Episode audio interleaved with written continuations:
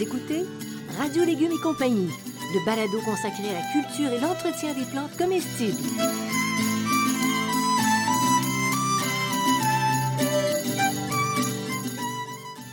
Laitue, Basilic, plantation, poivron, bleuets, pollinisation, haricots, arrosage, fraises, insectes ravageurs et maladies, concombres, fertilisation. Radio Légumes et compagnie, le balado qui vous dit tout pour cultiver et entretenir simplement les plantes comestibles de façon naturelle.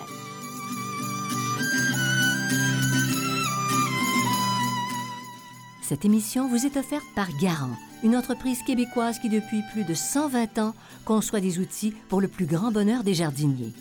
Fabricant d'outils non motorisés et d'accessoires pour le jardinage, la qualité des produits Garant est une référence aussi bien pour les particuliers que pour les professionnels.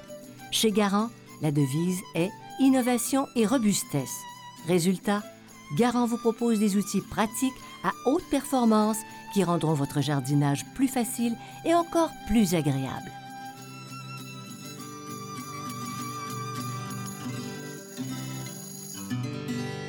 Bonjour à tous. Euh, on parle aujourd'hui d'un sujet euh, qui allume tout le monde. Et et je le fais en compagnie de Bertrand. Bertrand, notre horticulteur euh, Maison. reconnu, Maison. connu et que je connais très bien. Connaît. Bonjour, Oui. Bonjour. Bertrand, la neige, le verglas, le dégel, vivement la vie sous les néons. Ben oui, la vie sous les néons, on parle de semis. On va parler de semis intérieurs et extérieurs, parce qu'il faut se préparer aussi pour les semis extérieurs. Donc, euh, c'est le point de départ du potager. Hein. Oui. C'est par là qu'on commence, le semis. Et c'est un- une émission très importante. Sais-tu pourquoi? Non? Parce qu'on peut faire des semis à longueur d'année, Oui, en exact, fait. exact. Mais là, admettons qu'on démarre notre potager, mais en dedans. OK. Là, on va mettre une petite chose au clair. Il ne faut pas confondre les semis et les plantations. OK? Ah ben non. Parce que les semis se font à partir de semences et de graines, puis les plantations se font vraiment à partir de plantes déjà poussées. Donc, c'est vraiment la, la chose qu'il faut utiliser. Mais pour avoir des plants, des plants, Oui. il faut qu'on les démarre en quelque part. Oui, mais ce que je veux dire, c'est qu'on peut acheter des plants dans le centre de jardin, alors que le semis, on peut les faire soi-même. Mais- on pourrait démarrer nos plants. On peut démarrer nos Ah, plants, on mais pourrait. à ce moment-là, Ah. on fait des semis. c'est pas clair. Bon, alors, pourquoi on ferait des semis? Bon, la- Dans le fond, là, pour, on- certains vont dire, mais tu te donnes du trouble. Ouais, mais la première chose, c'est on diminue les coûts. Ah, Hein, c'est pas cher parce Ah. que les semences coûtent beaucoup moins cher qu'un plant. un argument massu. C'est l'argument massu. Donc, la- l'accès à des variétés qui sont pas vendues dans le commerce, notamment toutes les variétés patrimoniales qui sont souvent pas vendues en plan. Il y a quelques producteurs maintenant qui font des variétés patrimoniales, mais qui ne sont pas. Euh, des possibilités de produire des plants à des périodes où il n'y en a plus en jardinerie. Donc, justement, de ce que tu disais de toute l'année, là, notamment euh, quand on veut refaire des semis de salade à l'automne ou à la fin de l'été, ben là, il n'y a, il y a plus rien dans les centres de jardin, Non. dans les jardineries, donc c'est le, temps. Alors, tu t'approvisionnes. C'est de l'auto-approvisionnement. Tellement. Puis on- ça permet de sélectionner la bonne variété qui correspond à notre type de potager. Par exemple, en pot à la verticale au sol et aussi ses attentes et ses goûts. Par exemple, ici, on fait une tomate particulière parce que c'est au Mmh. goût de la propriétaire.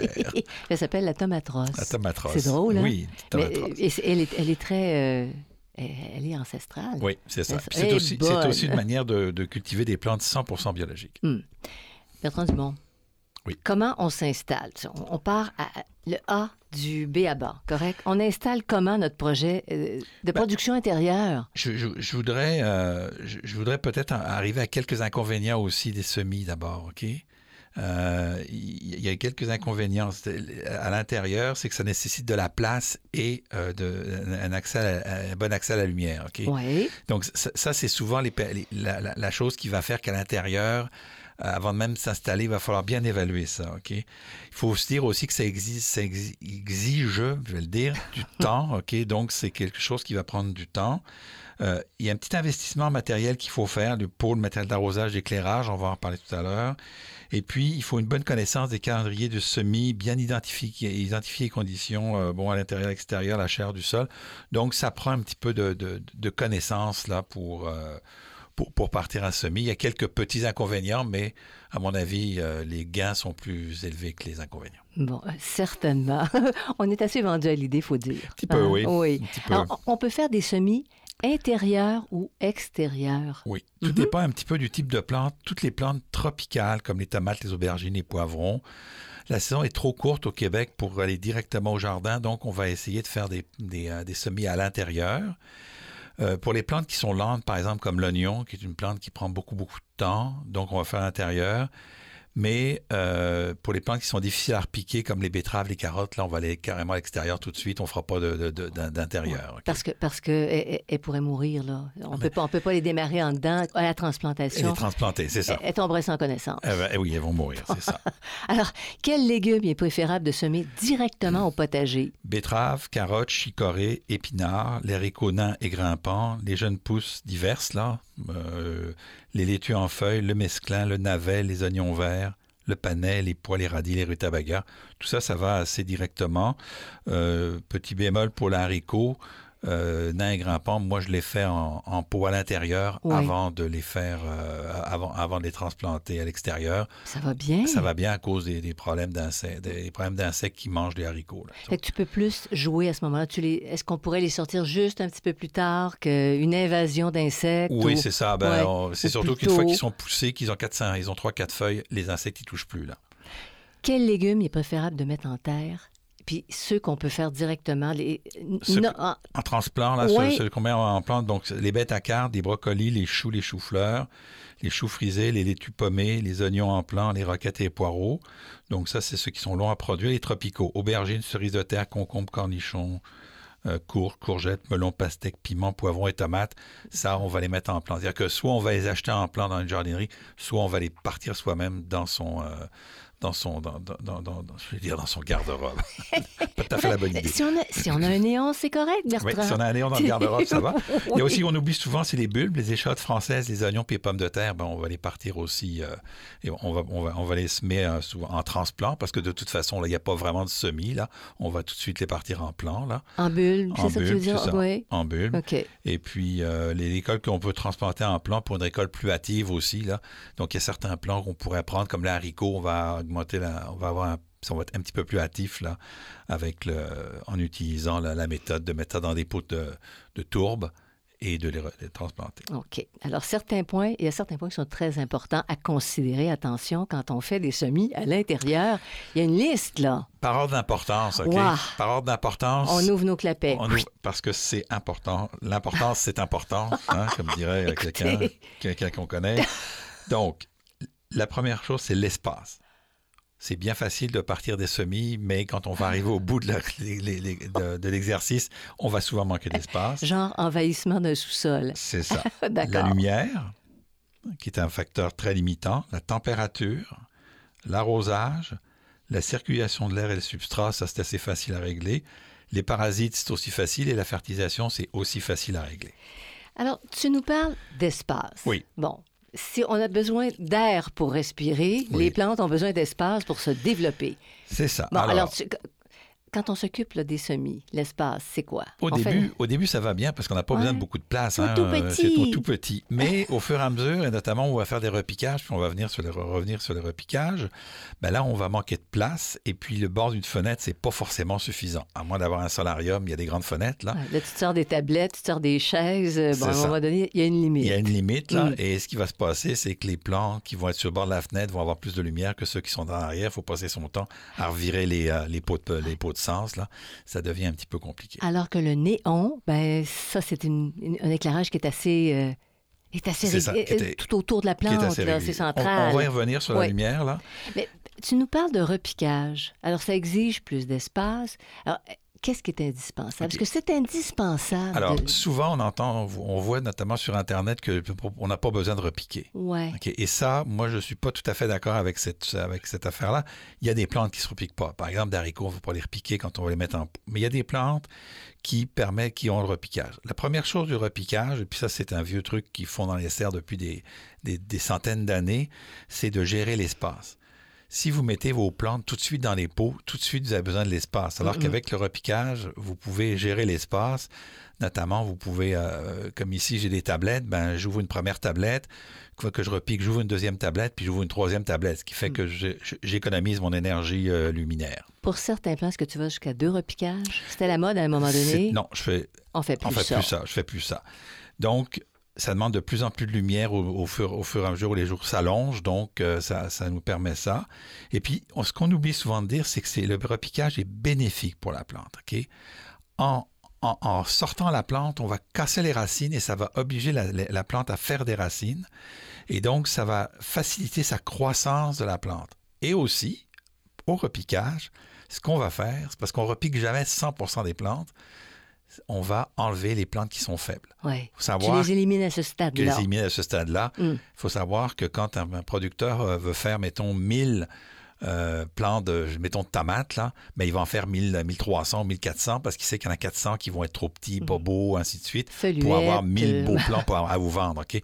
Ben, c'est un peu pareil, on en fait un peu plus. hein, et à ce moment-là, on va, euh, on, va avoir la, la, la, la- bonne idée d'avoir des bons plants au lieu de, de, de, se trans- trimballer avec des petits plants qui vont prendre la lumière, qui vont prendre l'espace. On fait le ménage.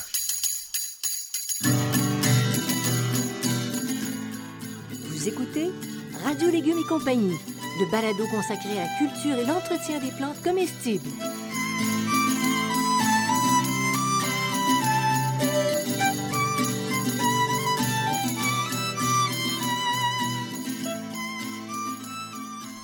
Récoltez le maximum de votre espace. C'est ce que vous propose le tout nouveau jardin modulaire de Garant. Composé de plusieurs bacs modulaires au design moderne, le jardin modulaire est idéal pour la culture sur balcon. Développé par Garant, d'un assemblage facile et sans outils requis, il permet de créer un jardin spécifiquement adapté à votre espace. Plantez-y des légumes et des fleurs et profitez de la belle saison. À l'automne, vous pouvez tout simplement replier le jardin modulaire le ranger facilement. En vente dans tous les bons centres jardins.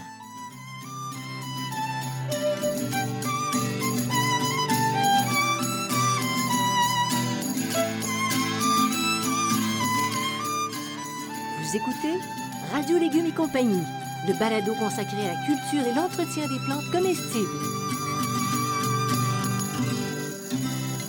On aborde maintenant une question cruciale, essentielle, fondamentale, la lumière pour nos petits semis. Alors, bon, je- comme je disais tout à l'heure, le bord d'une fenêtre, ça suffit pas. Donc, on va aller avec un éclairage artificiel. Le meilleur article- éclairage artificiel, c'est les tubes fluorescents de 40 watts placés à 15 à 20 cm au-dessus de la plante. OK? Donc, l'avantage qu'on a avec un système qui monte et qui descend, c'est que si- quand la plante est jeune, elle est toute petite et on monte au fur et à mesure euh, la, la lumière au-dessus Puis- pour qu'il y ait à peu près entre la plante et la lumière environ 15 à 20 cm. Il y a des gens qui installent des chaînes pour monter, Oui. euh, pour monter leur néon, leur, leur ballast, Oui. on appelle ça des ballasts. Euh, on- si on n'a pas de chaîne, on peut mettre des blocs en dessous. Oui, on on, peut peut, mettre- mettre oui. euh, du, du styromousse. C'est ça. qui- Il faut, il faut, pour mais il faut- remonter Mais ton il, plan. il faut le monter. Si on le met tout de suite à la hauteur, puis le plan est tout petit, il va s'étioler. Les lampes à incandescence ordinaires, halogènes, compacts, c'est pas très utile. Là, c'est pas, pas, pas ce qu'il y a de plus utile. Il y en a qui sont gros light, là, mais c'est pas, c'est pas le plus utile. Il faut que ce soit gros light, sinon Oui, on passe à côté. Pour les incandescences ordinaires, les halogènes, les fluocompacts ordinaires, sont- ça marche pas tout à fait bien. là. OK. On- ça va marcher, mais c'est pas la meilleure solution. Aujourd'hui, on a les fameux LED euh, qui présentent un, un potentiel intéressant. Le seul problème que j'ai, c'est que je trouve ça cher.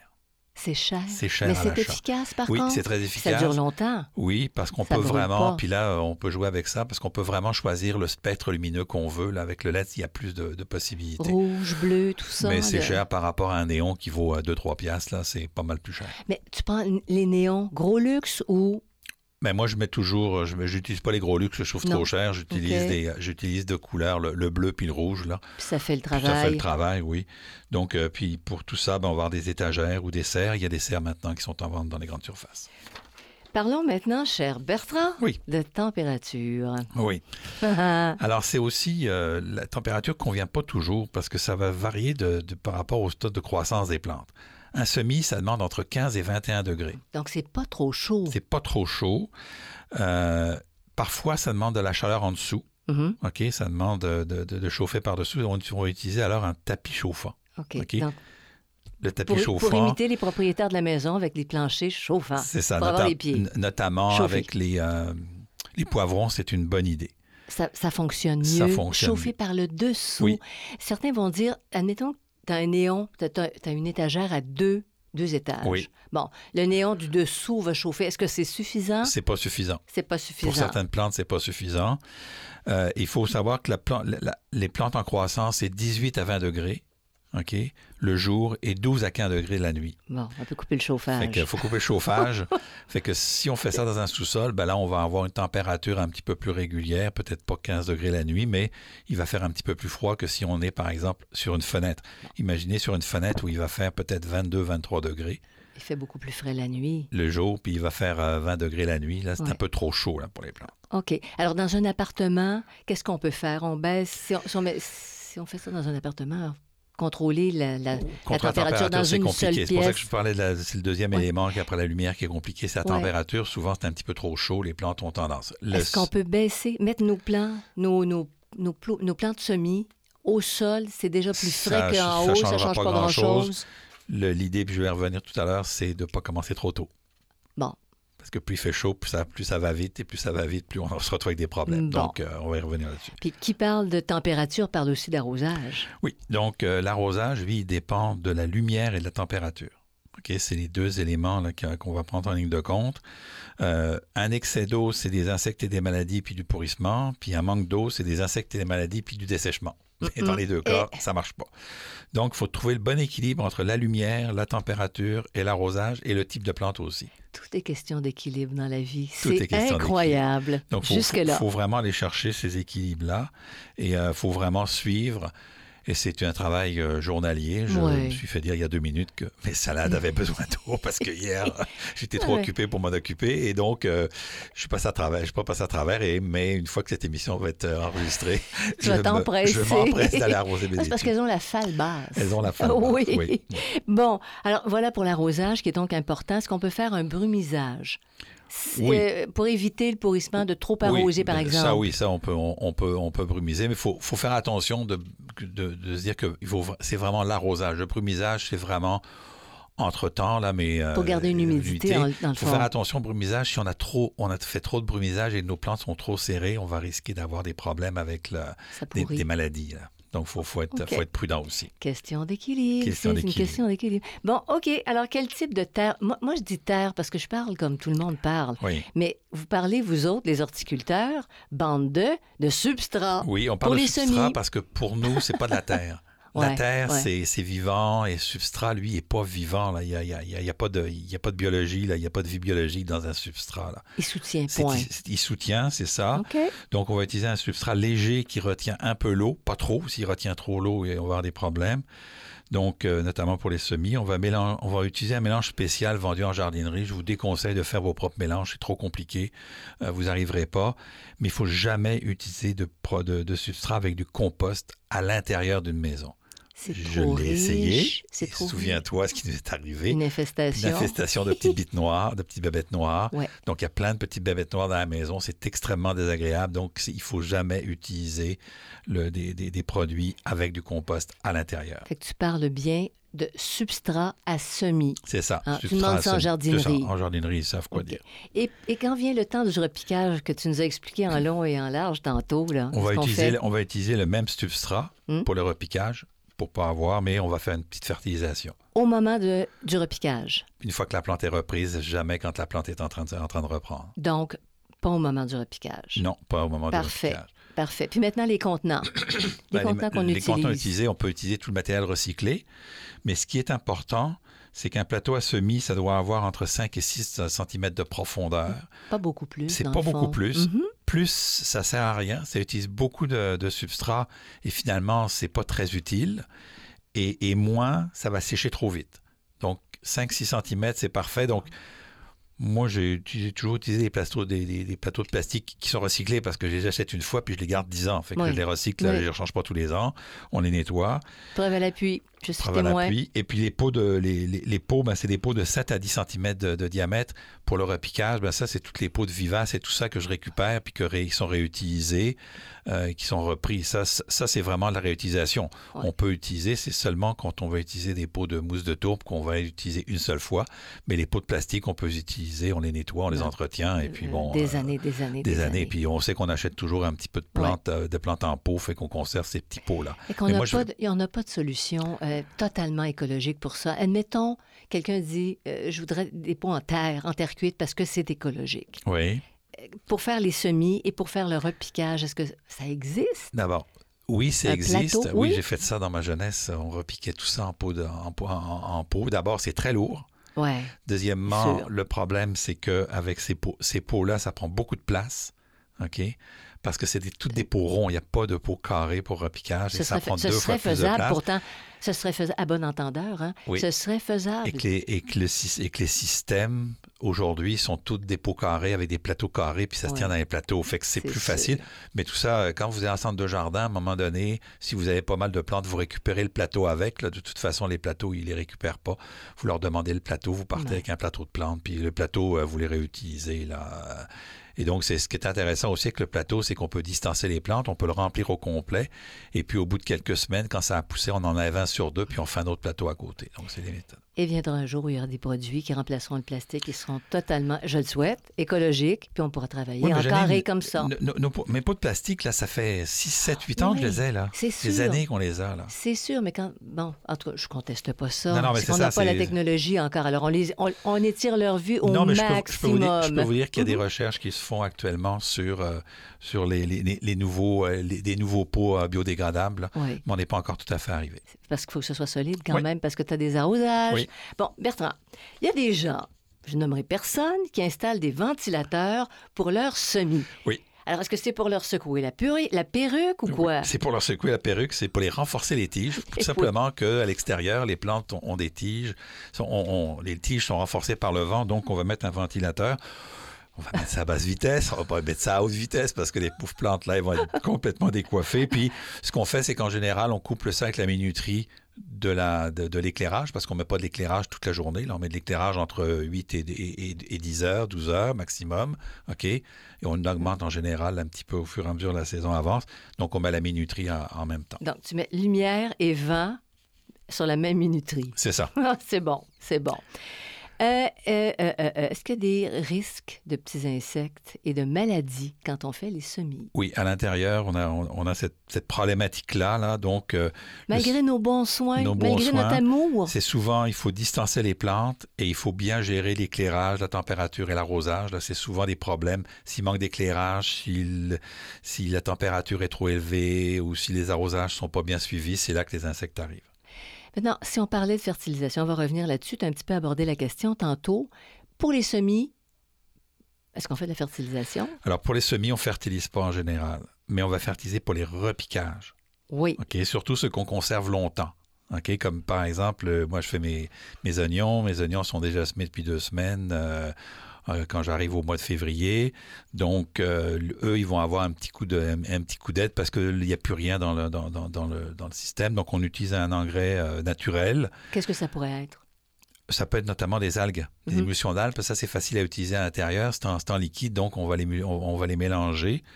Et donc, on adapte aussi la dose selon la plante. Des plantes qui en demandent- par exemple, quand je vais arriver avec les, euh, les poivrons qui aiment bien la, qui aiment bien être nourris, ben, je vais en utiliser peut-être une fois par semaine, alors que je vais peut-être le faire deux fois tout le long de la culture des oignons. là. On, va le modifier. là. OK. Mais ça, euh, est-ce qu'il y a des guides, y a-t-il des références pour les gens qui. Oui, il y a des, tout- toutes sortes de livres, il y a toutes sortes de guides sur les semis. Ben, mais pour la fertilisation, hein, les Oui, plantes oui, qui sont oui, plus gourmandes, tout ben, ça, euh, au stade de dans, dans mes, repiquage. livres, dans mes livres, je le dis, qu'elles soient gourmandes, au stade de repiquage ou, à- ou après, c'est pareil. OK, parfait. Alors, si elles sont gourmandes, elles le sont aussi à la pouponnière. C'est ça. Excellent. Et une erreur, une erreur que tu trouves commune quand on fait les semis d'intérieur? commencer trop tôt. Les gens commencent beaucoup trop tôt. Je le vois sur Internet, ils sont pressés, ils sont pressés. Mais oui! Et plus on commence tôt, plus on va avoir des problèmes parce que plus les plantes vont être grosses, plus les plantes vont être problématiques et là, ça va être vraiment difficile. Donc, ne semez pas trop tôt. De toute façon, tout le monde va arriver à Noël en même temps, comme, comme dit le, vieux- le lit- proverbe. on lit tes livres en les, attendant. les- les tomates vont arriver, c'est une bonne idée. Les, les tomates vont arriver exactement en même temps, à deux, trois jours près, il n'y a pas de problème. Vous écoutez Radio Légumes et compagnie, le balado consacré à la culture et l'entretien des plantes comestibles.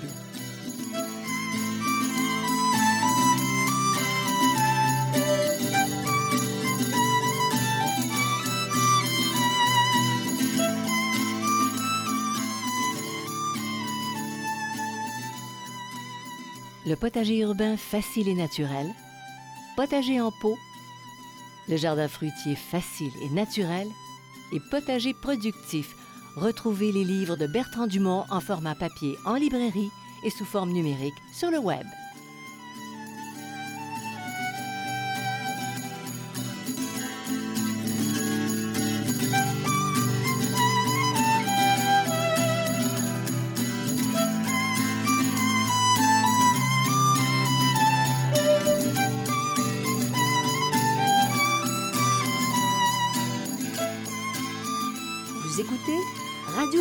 Compagnie, le balado consacré à la culture et l'entretien des plantes comestibles.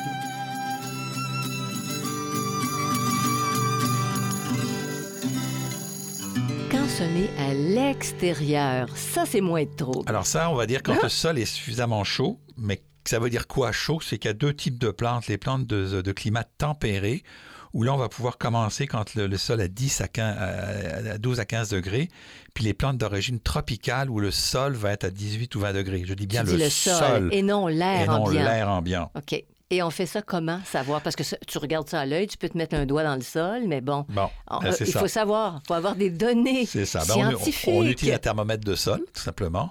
Mais le mieux, c'est d'utiliser un thermomètre à compost. Mhm. Pourquoi? Il y a une Ça très très longue tige. Oui, ça existe avec une longue tige. Et donc, on va pouvoir à la fois l'utiliser pour le sol et pour le compost. Et puis, faites expérience de, de l'enfoncer quelques centimètres, puis de descendre tranquillement. Puis, vous allez voir, la température du sol va diminuer de manière assez importante. Oui. Donc, sur le dessus du sol, elle va peut-être être à 23, 24. Vous dites, yes, je suis parti. Mais non, si vous descendez, elle va être beaucoup plus froide. Puis ça, c'est intéressant, notamment quand on transplante les tomates. On peut voir la température du sol un peu plus froid.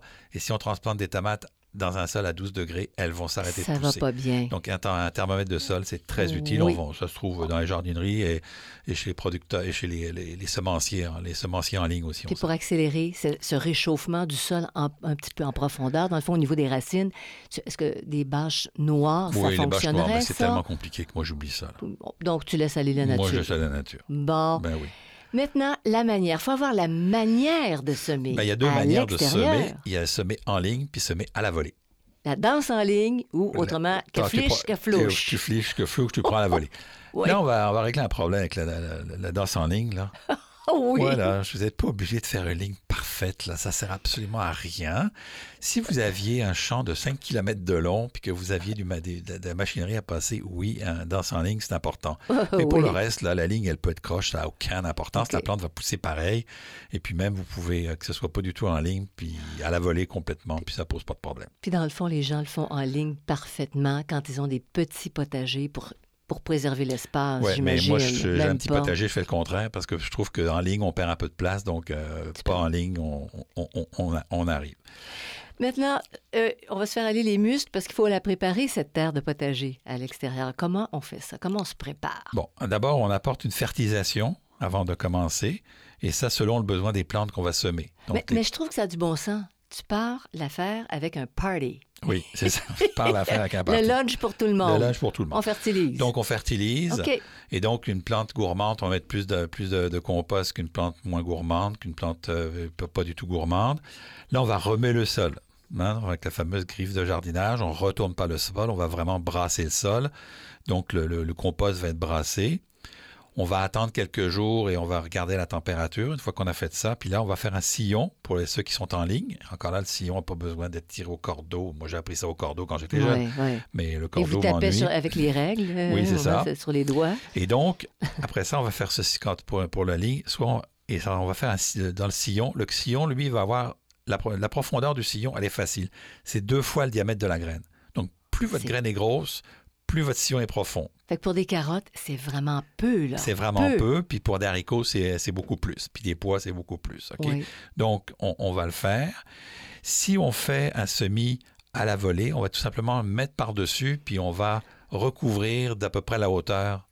OK, si on fait des semis de haricots, à ce moment-là, si on ne les fait pas en ligne, ce qui est très rare, là, on pourrait mettre par 2 cm de terre par-dessus. Euh, pas 2 cm, qu'est-ce que je dis? Deux fois la hauteur de la graine par-dessus. Mais c'est un peu compliqué. C'est pour ça qu'on fait un petit trou, puis c'est- moins compliqué que de rapporter de la terre. Mais quand même, ça t'indique à quelle profondeur caler. C'est ça. C'est ça, Donc, la on renferme semence. le sillon, on couvre les graines, on tasse avec une planche ou encore, si on a un râteau droit, Moi, je suis un partisan du râteau droit, donc Oui. on tasse avec le râteau droit. Pour- pourquoi? Parce que, Parce que c'est- il, fait tout le râteau droit. Je peux tasser avec, je, Ouais. peux, je peux égaliser, alors que les, les râteaux, il y a une espèce d'arceau dedans, là, c'est toujours compliqué. Fait que les râteaux, vraiment, les râteaux droits, c'est mes meilleurs. Et puis, on arrose. Et puis on arrose. Alors notre travail à partir de ce moment-là, Ben, c'est d'arroser. un point c'est tout. Un point, c'est tout. OK. Puis tu regardes ça, Un point, lever, tu respires, dans- tu te mets les deux pieds sur le. Ouais. la- Puis dans quelques semaines, dans un autre balado, ben, je vais vous parler de la, transplant- de la plantation de la transplantation au potager. Donc ça, c'était vraiment pour les semis. Et après ça, on va vous parler de la plantation dans quelques semaines. Ben, c'est un bon départ de saison. C'est plein de rêves dans nos têtes, de repas succulents. Merci Bertrand. Alors, c'est tout pour aujourd'hui. Alors, on, on vous invite à nous suivre. Vous allez à, à la page radiolégumes.com. Vous vous inscrivez à l'infolette pour savoir exactement euh, les parutions, Oui. pour être informé. Vous n'hésitez surtout pas à écouter parce qu'on a quand même, une- on commence à avoir une banque de balados. Ben, on en a déjà 19 de fait et on va en avoir euh, 16 de plus euh, d'ici la fin du printemps. Alors, je voudrais remercier Garant, notre commanditaire. Je voudrais remercier Xavier Gervais-Dumont pour la musique, Charles Gervais-Dumont pour l'assistance technique. Bertrand, un gros merci à vous tous. Allez à vos semis. Et puis, on se dit ben, à la prochaine. À la prochaine. Merci.